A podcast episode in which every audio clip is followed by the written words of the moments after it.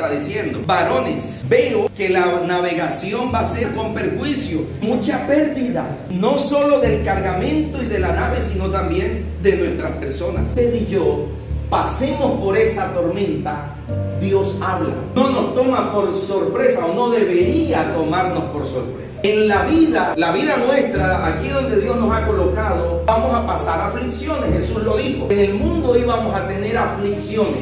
¿Qué está diciendo Jesús? En el mundo donde vas a estar, van a haber tormentas. Ahí vas a estar en medio de la tormenta. Pero tranquilo, dice Jesús.